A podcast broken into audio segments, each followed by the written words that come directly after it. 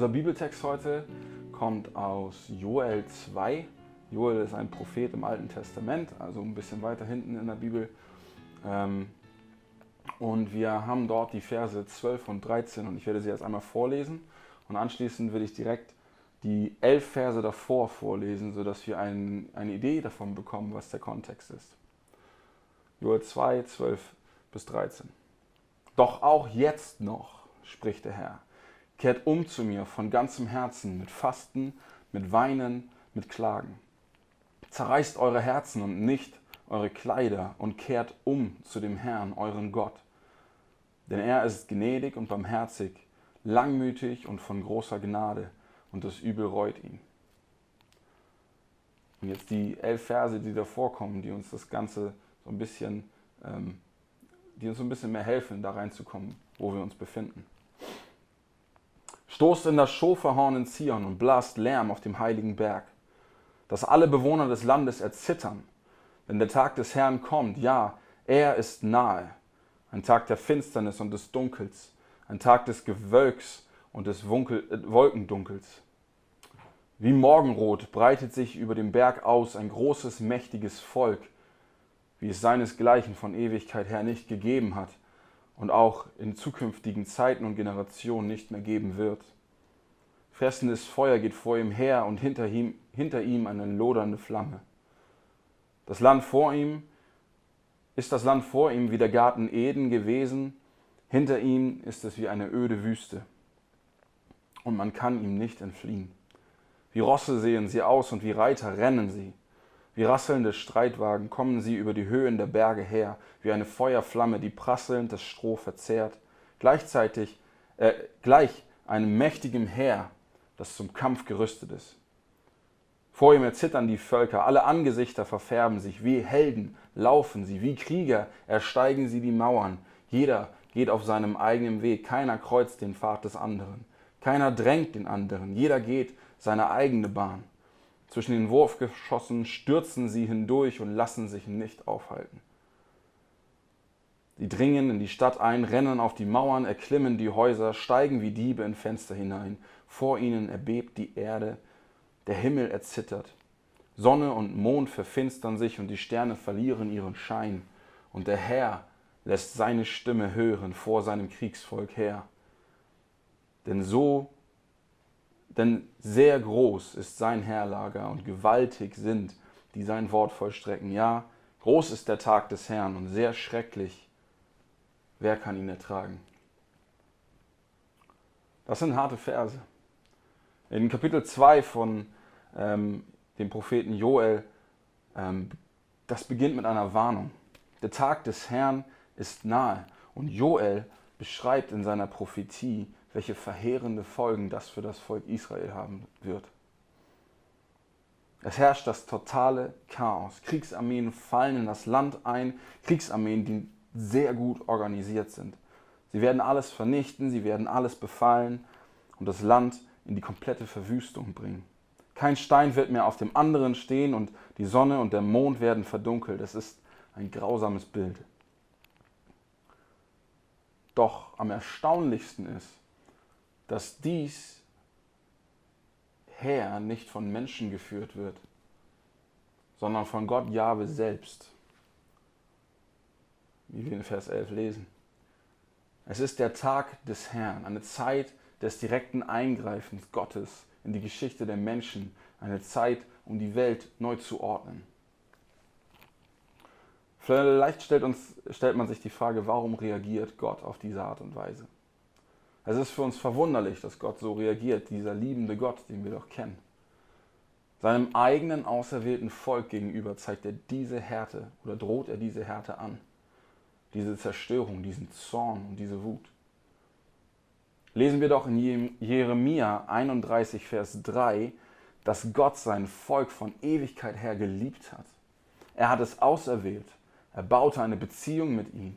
Er hat es geliebt und befreit aus Ägypten, aus der Sklaverei. Und doch sehen wir häufiger in der Bibel, dass Gott zornig ist mit seinem Volk. Warum? Aufgrund ihrer Sünden, aufgrund ihres Ungehorsams gegen ihn. Gott entbrennt in einen gerechten Zorn über Sünde, die Ungerechtigkeit und das Übel, das sein Volk, das er liebt, verursacht. Wichtig ist, dass wir verstehen, dass dieser Zorn keineswegs unangemessen ist. Gottes Zorn ist absolut gerecht und absolut angebracht. Es ist eine komplette angebrachte Reaktion auf die Aktion seines Volkes. Gott ist heilig. Das bedeutet, dass er seinen eigenen Maßstab hat. Er ist abgesondert. Und alles, was diesen Maßstab nicht trifft, ist unheilig und unwürdig, in seiner Gegenwart zu sein. Hinzu kommt, dass ein absolut liebender Gott ähm, mit Zorn reagieren muss, wenn er Missstände sieht. Denn sonst wäre er nicht liebend. Genauso wie ein Vater äh, ein Kind anschreit, weil es auf die Straße rennen möchte, reagiert Gott mit Ärger und Konsequenz gegenüber seinem Volk, weil, es, weil er sein Volk liebt und es retten möchte und es von seinen bösen Wegen abbringen möchte. Was jedoch heraussticht in dieser Prophetie für mich, ist, dass Gott, während er das Gericht ankündigt, während der Zorn wütet, während die Verwüstung über das Land kommt und das Kriegsheer tobt, Sonne, Mond und Sterne verdunkeln an den Massen von Kriegern, während all diesem ruft er sein Volk auf und sagt in Vers 12, doch auch jetzt, spricht der Herr, kehrt um zu mir mit ganzem Herzen mit Fasten, mit Weinen, mit Klagen. Zerreißt eure Herzen und nicht eure Kleider und kehrt um zu dem Herrn, eurem Gott. Denn er ist gnädig und barmherzig, langmütig und von großer Treue und das Übel reut ihn.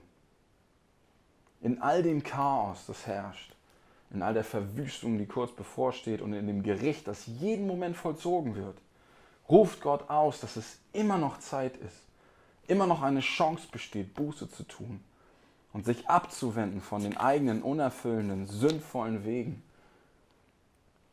Ich finde das so erstaunlich, dass Gott in seinem Zorn immer noch die Möglichkeit für wahre Buße offen lässt. Wenn wir zornig sind, wie häufig sind wir blind? Aber Gott ruft uns auf, dass noch Zeit für Buße ist. Doch auch jetzt noch, obwohl das Gericht so kurz bevorsteht, ist Gott dennoch bereit, Gnade walten zu lassen. Wenn das Volk von ganzem Herzen Buße tut und zu ihm umkehrt, er verspricht ihnen, dass wenn sie Buße von ganzem Herzen tun, dann wird er gnädig sein und er wird sowohl das Volk als auch ihr Land wiederherstellen. Warum ist diese Buße möglich? Ein sehr interessanter Punkt ist, dass die Umkehr von den eigenen Wegen hin zu Gott, also die Buße, überhaupt möglich ist. An dieser Stelle sollten wir ins Stutzen kommen. Wenn nicht, dann möchte ich uns ganz kurz helfen. Stellen wir uns einen vollkommen gerechten Gott vor, der uns nicht nur geschaffen hat, sondern alles, was wir sehen und erleben, sogar alles, was wir nicht sehen. Dann ist es vollkommen verständlich, wenn dieser Gott möchte, dass wir unser Leben auf eine Art führen, die er vorgibt. Schließlich hat er uns geschaffen. Er weiß, was das Beste für uns ist. Doch der Mensch hat das Heft selbst in die Hand genommen und von Adam und Eva an entscheiden wir selbst, was das Beste für uns ist und haben aufgehört, Gott zu vertrauen. Wir gehen los und machen eben genau nicht das, was Gott von uns möchte.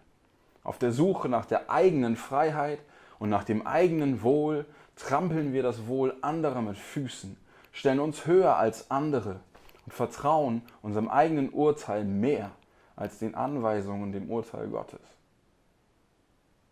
Das ist die Blasphemie, in das auch das Volk Israel eingefallen ist. Wir hören auf uns und nicht mehr auf Gott.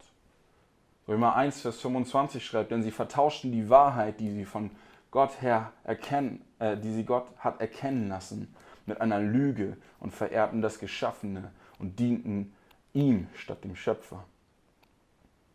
Und in Römer 3, Vers 23 steht, denn alle haben gesündigt und verfehlen die Herrlichkeit, die sie von Gott her haben sollten. Wir haben das Ziel verfehlt. Und ebenso das Volk Israel. Zwar steht in Joel nicht genau, warum diese Armee dort einfallen sollte. Es ähm, ist aufgrund einer Heuschreckenplage geschrieben worden, das Buch äh, Joel. Und es werden Vergleiche gezogen zu einer Zeit, in der nicht nur eine Heuschreckenplage kommt, sondern auch eine Armee. Ähm, wir wissen nicht, warum das so ist, aber es ist ein Akt des Gerichts über sein Volk wegen den Sünden des Volkes. Sowohl Israel als auch wir haben damit den Zorn Gottes vollkommen verdient, weil wir am Ziel vorbeigeschossen sind. Wenn Gott wirklich heilig und gerecht ist, dann muss er Sünde bestrafen. Ansonsten kann er nicht gerecht und heilig sein. Warum also ist der Aufruf zur Buße von Gott selbst überhaupt möglich? Eine Antwort darauf bekommen wir schon in unserem Text. Und zwar in der zweiten Hälfte von Vers 13. Dort steht, denn er ist gnädig und barmherzig, langmütig und von großer Gnade und das Übel reut ihn. Gott selbst beschreibt hier sein Wesen. Er zitiert sich selbst seinem eigenen Volk gegenüber. Und äh, diese, kennt, dieses Volk kennt diese Worte schon aus den alten Erzählungen über Mose. Die Beschreibung Gottes, seiner selbst, ist angelehnt an die Worte aus 2. Mose 34, die Verse 6 und 7. Wir befinden uns dort am Berg Sinai. Gott hat sein Volk aus Ägypten rausgeführt und durch die Wüste geführt, an diesem Berg versammelt und möchte dort einen Bund mit ihm eingehen, möchte seine, äh, seine Regeln und Gesetze und die Art, wie wir leben sollten, ihm geben.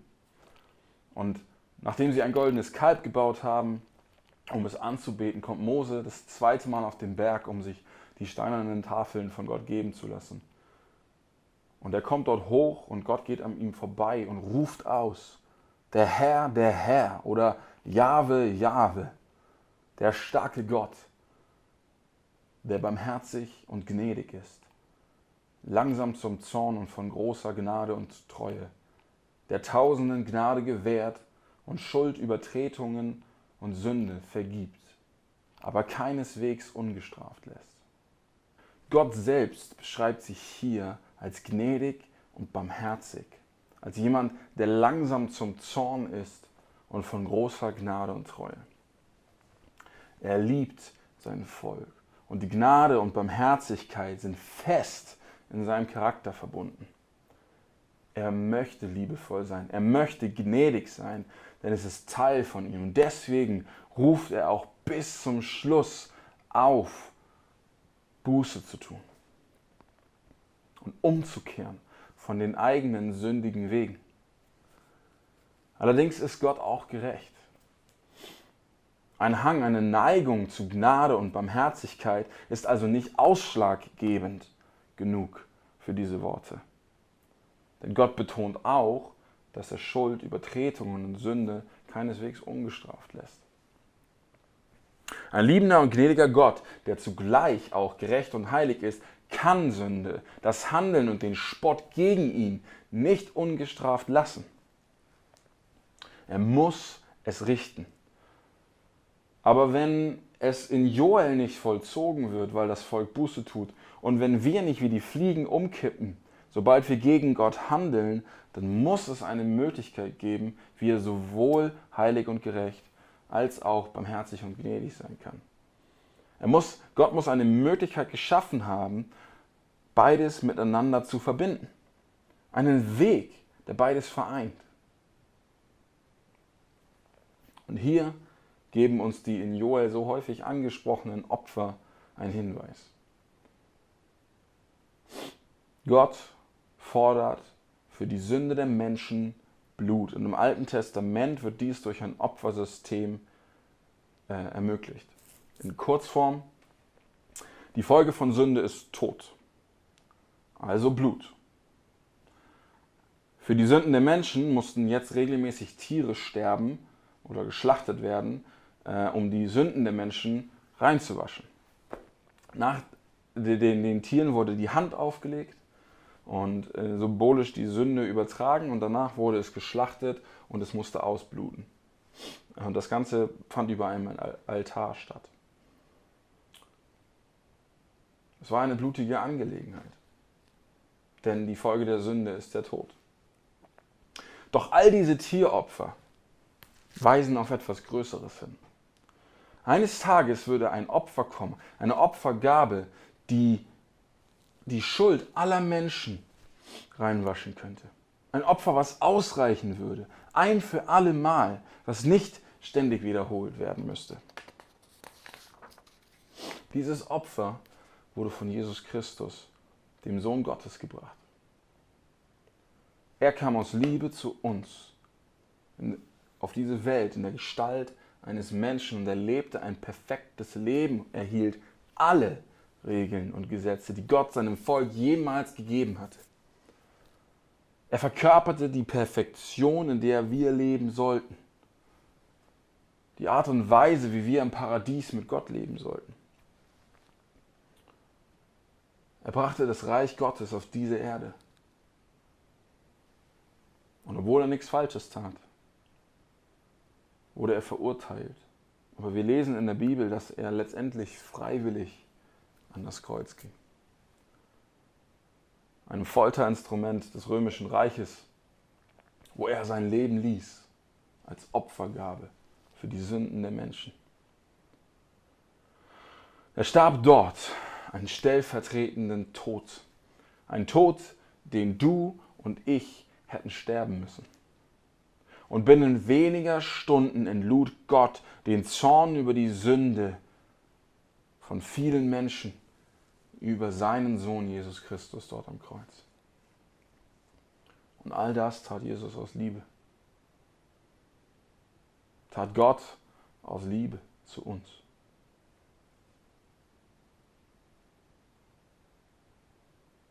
Das ist der Grund, warum er gnädig und barmherzig sein kann, warum er kurz vor der Zerstörung noch zur Buße aufrufen kann und sie gewährt wird. Das ist das, was wir Christen heute und damals und das Evangelium nennen, die gute Nachricht. Das ist es. Der Zorn Gottes, den wir verdient hätten, wurde von Jesus Christus für uns am Kreuz getragen, sodass wir Zugang haben zu einem gnädigen und barmherzigen Gott, der mit uns eine Beziehung haben möchte. All das, was Jesus am Kreuz ähm, möglich gemacht hat, das ist es. Drei Tage später ist Jesus auferstanden, lebendig auferstanden, als Zeichen dafür, dass Gott sein Opfer angenommen hat und dass es ausreichend war. Was ist die Konsequenz davon? Und da möchte ich zuerst zu denen sprechen, die das schon kennen, die sich Christen nennen. Ein bekannter deutscher Pastor, von dem ich viel lernen durfte, sagte mir einmal, wenn du etwas wirklich bewahren willst und behalten willst, dann das Evangelium in deinem Herzen. Mit dieser Aussage traf er den Nagel auf den Kopf. Jeder von uns, der die freimachende Wahrheit von Jesus stellvertretenden Tod am Kreuz gehört und geglaubt hat, sollte sie fest in seinem Herzen bewahren und verankern. Immer wieder sollten wir zu der Botschaft zurückkehren. Der Zorn Gottes wurde von Jesus getragen, wodurch der Weg zu Gott, zu seiner Liebe und der Gemeinschaft mit ihm für uns zugänglich wird. Diese Wahrheit ist die Kraft in unserem Leben. Sie ist das, was uns am Tag laufen hält. Selbst wenn wir fallen, wenn wir in Sünden fallen, müssen wir nicht da liegen bleiben, nicht uns selbst verdammen, weil Gott uns auch nicht verdammt. Denn er hat seinen Sohn am Kreuz verdammt. Dort ist die Schuld bezahlt worden. Wir dürfen in Freiheit leben. Das ist die Kraft, die uns antreibt. Unsere Sünde ist getilgt und eines Tages werden wir frei vor Gottes Thron stehen, wenn die Zeit gekommen ist. Besonders aber in dieser Zeit, im Jahr 2020, das uns so dermaßen viel entgegengeworfen hat, sollte das unser Fokus sein. Jesus hat die Sünde und den Tod besiegt, sodass wir eine Hoffnung auf eine bessere Welt haben. Und diese Hoffnung beginnt mit dem Werk am Kreuz. Alle Christen möchte ich zurufen, wir sollten uns jeden Tag daran erinnern, wer wir waren und wer wir nun durch das Werk am Kreuz sind. Wir sind nun gerecht gesprochene Kinder, so wie es in Römer 8, Vers 15 und 16 steht. Mit dem Vertrauen und dem Glauben an das stellvertretende Opfer Jesu spricht, wird uns Gerechtigkeit zugesprochen. Das heißt, das perfekte Leben, was Jesus gelebt hat, wird an uns gegeben. Wenn wir eines Tages vor Gottes Thron stehen, sieht er nicht unser Leben, er sieht das Leben Jesu, die, dieses perfekte Leben. Das ist das, was wir meinen, wenn wir von Gerechtigkeit sprechen. Und lasst uns diese Wahrheit niemals verwerfen oder vergessen, sondern sie täglich neu auffrischen, uns darauf besinnen. Lasst uns mit Paulus einstimmen, wenn er sagt, ich habe mir vorgenommen, nichts unter euch zu wissen als Jesus, und zwar als gekreuzigten. Aber was bringt dir das, wenn du nicht Christ bist? Vielleicht sitzt du hier und schaust diesen Online-Gottesdienst, du sitzt auf deiner Couch und hast einfach mal ein Video angeklickt. Ähm, du hast die Botschaft vielleicht heute das erste Mal gehört. Oder vielleicht hast du schon häufiger mit Christen zu tun gehabt und sie haben davon erzählt und du konntest es nicht verstehen. Vielleicht hat dich aber auch dieses Jahr zweifeln lassen, ob das, was du glaubst wahr zu sein, wirklich wahr ist. Oder vielleicht hat dir dieses Jahr gezeigt, Und zwar gezeigt unsere Sterblichkeit, unsere mangelnde Kontrolle und unsere kollektive Zerbrochenheit. Und vielleicht hast du auch bei dir gemerkt, dass du dich erstaunlich häufig um dich selbst drehst. Das, was du denkst und du machst, ist wichtig. Du stellst dich in den Mittelpunkt. Du sabotierst Beziehungen, die sich nicht um dich drehen. Und somit merkst du, dass auch du Sünde in dir trägst. Zuerst einmal, du bist nicht allein. Wir haben es gelesen, die Bibel sagt, dass alle gesündigt haben und alle vorbeigeschossen haben. Auch ich. Alle. Aber was du heute mitnehmen darfst, das ist die Hoffnung, von der ich eben gerade geredet habe dass wir eines Tages vor Gott stehen können mit der Gerechtigkeit Jesu Christi. Und da gibt uns die Bibel auch ein ganz klares, eine ganz klare Aussage, wie das passieren kann. Jesus starb für Sünder. Und die Tatsache, dass diese Welt noch existiert, ist Beweis dafür, dass das Opfer noch nicht ausgeschöpft ist.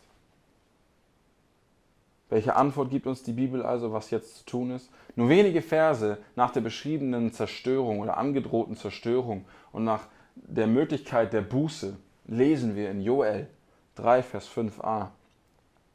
Und es wird geschehen, dass jeder, der den Namen des Herrn anruft, gerettet wird. Jeder, der in seinem Herzen wahre Buße tut, also Schuld empfindet über das eigene Handeln gegenüber Gott und anderen Menschen, der sich dann abwendet von seinen eigenen Wegen und die Wege Gottes annimmt und ihnen folgt. Also jeder, der Gott vertraut, an ihn glaubt und somit den Namen des Herrn anruft, der wird errettet werden. Zerreiße dein Herz. Belasse es nicht bei einem äußeren Zeichen, sondern zerreiße dein Herz. Ob Christ oder noch nicht Christ. Zerreiße dein Herz, kehre um von deinen Wegen und wende dich neu Gott zu.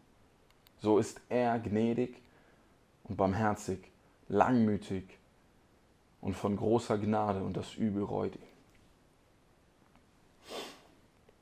Als Killer Leuchtturm haben wir jedes Jahr eine Fasten- und Gebetswoche. Ähm, wir schränken uns ein, wir verzichten auf Essen, um deutlich zu machen, wie wichtig uns gewisse Anliegen sind und gleichzeitig wollen wir uns neu auf Gott fokussieren. Lass doch in dieser kommenden Woche ähm, das Evangelium ganz neu in dein Herz fallen.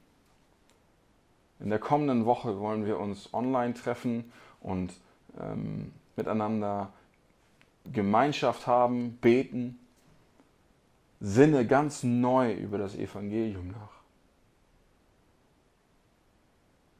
dass Jesus kam, um Sünder zu retten. Lass uns nachsinnen und meditieren über das Wunder, das am Kreuz geschah. Und vielleicht bist du jetzt hier und das allererste Mal hast du das Verlangen, mit Gott zu reden. Dann lade ich dich ein, tu es. Er liebt eine aufrichtige Art. Und wenn wir unsere Sünde bekennen, so ist er treu und gerecht und wird die Übertretungen vergeben. Amen. Ich möchte noch ein Gebet zum Abschluss sprechen. Vater, habt du Dank für dieses Wort, habt du Dank dafür, dass du in diese, diesen Weg zur Buße freigemacht hast, dass dein Sohn auf diese Erde gekommen ist, um für uns am Kreuz zu sterben und damit deinen Zorn für uns zu tragen, sodass wir Gemeinschaft mit dir haben und diesen gnädigen und barmherzigen Gott kennenlernen dürfen. Habt du Dank dafür, dass du unseren Zustand gesehen hast und die Lösung geschaffen hast. Und ich bete für jeden, der diese Botschaft noch nicht kennt, dass sie in sein Herz fällt, dass er sie entdecken darf und kennenlernen darf, Herr, dass du diese Botschaft in die Herzen der Menschen reinfallen lässt und sie anfangen, nach dir zu fragen. Und für diejenigen, die diese Botschaft schon kennen, zu denen ich mich auch zähle, gib uns diesen Impuls, jeden Tag neu darüber nachzudenken, uns neu bewusst zu machen, dass du für uns gestorben bist und dass dir deswegen das ewige Lob gehört, weil wir durch dich Zugang haben zu dir. Jesus, ja, segne die Menschen, die diese Botschaft hören, die diese Predigt und diesen Gottesdienst heute verfolgt haben. Und fange an, in ihren Herzen zu wirken. Wir wollen dich loben dafür, Herr. In Jesu Namen. Amen.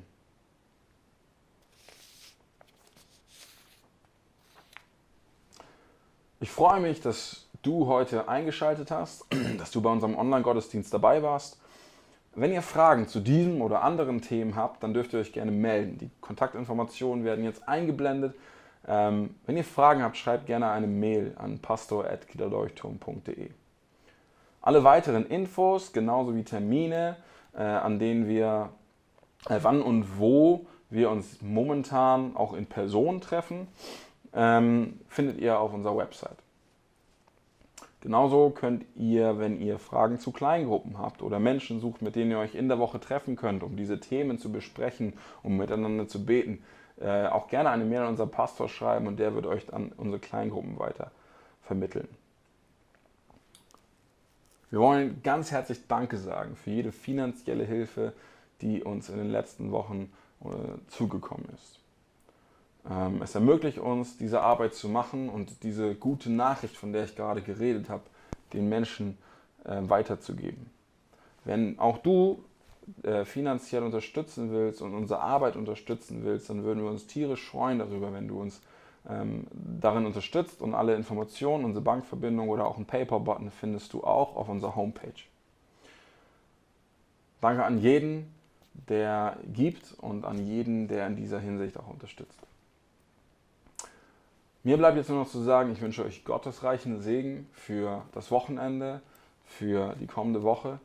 Ähm, ich wünsche einen wunderschönen Tag, wann auch immer ihr das jetzt anguckt, dass ihr wirklich Gott begegnen könnt, auch in der kommenden Zeit, dass euch dieses Wort vom Kreuz, wie es so häufig heißt, ins Herz fällt und dass ihr ähm, ja wirklich darüber nachdenken könnt und Menschen habt, mit denen ihr darüber reden könnt. Ich wünsche euch einen schönen Tag und Gottes reichen Segen.